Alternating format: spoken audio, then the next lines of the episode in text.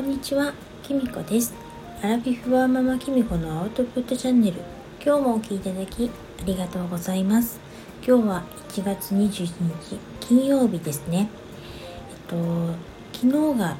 二十四節気でいう大寒だったんですよね。私が今年から使い始めてる日めくりカレンダーにはあの月の満ち欠けとあの二十四節気のこととあと72項っていうねことが書いてあるんですけれどもあとね旧暦も書いてるんですけどねあの大寒のことはこんな風に書かれています。1年で一番寒さが厳しくなる頃です。この寒さを乗り越えると暖かな春を迎えます。と言っていますけれどもまだちょっと今日も寒いですね。あのこの二十四節気って元は中国の暦が元に作られているそうなので若干日本とは季節がずれちゃうみたいなんですよね。であの二十四節気はねこの大寒で1年が終わるっていう形になって次の2月のあの立春からまた1年が始まるっていう風になるそうです。ちなみに私が今学んでいる先生術では春分から1年が始まるっていう風に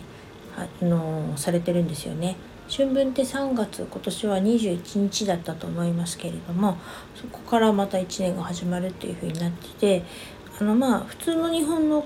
あの暦っていうかカレンダーだと1月1日から1月1年が始まるってなってますよね。なんかそう考えるとどっから始めてもいいんだななんて思ったのは私だけでしょうか？あのあの最近私のブログの構築のサポートとかさせていただいているんですけれどもなかなか中には始めるきっかけがないとか始められないっていう方とかもいらっしゃるんですけれどもあの別に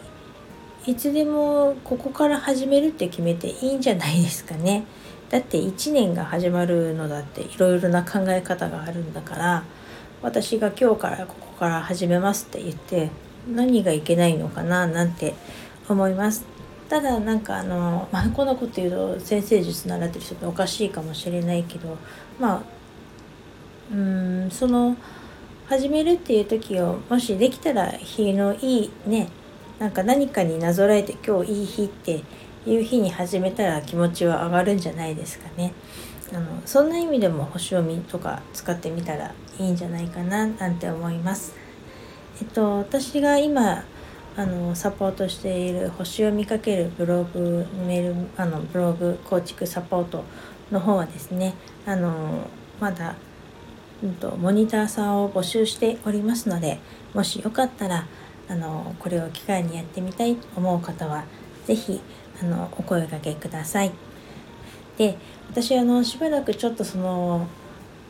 星読みかけるブログ構築サポートの方にちょっと集中したいと思いのコンテンツとか作るのに集中したいと思うので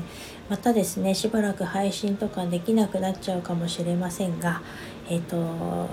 まずはそこに集中して頑張っていこうと思います。でまたあの一通りできたらまたこちらの方でも配信したいと思いますので、まあ、もしかしたら途中で気分転換に配信することもあるかと思うんですけれどもその時はどうぞよろしくお願いします。それでは今日はこの辺で最後までお聴きいただきありがとうございました。寒いので皆さんお体ご自愛くださいね。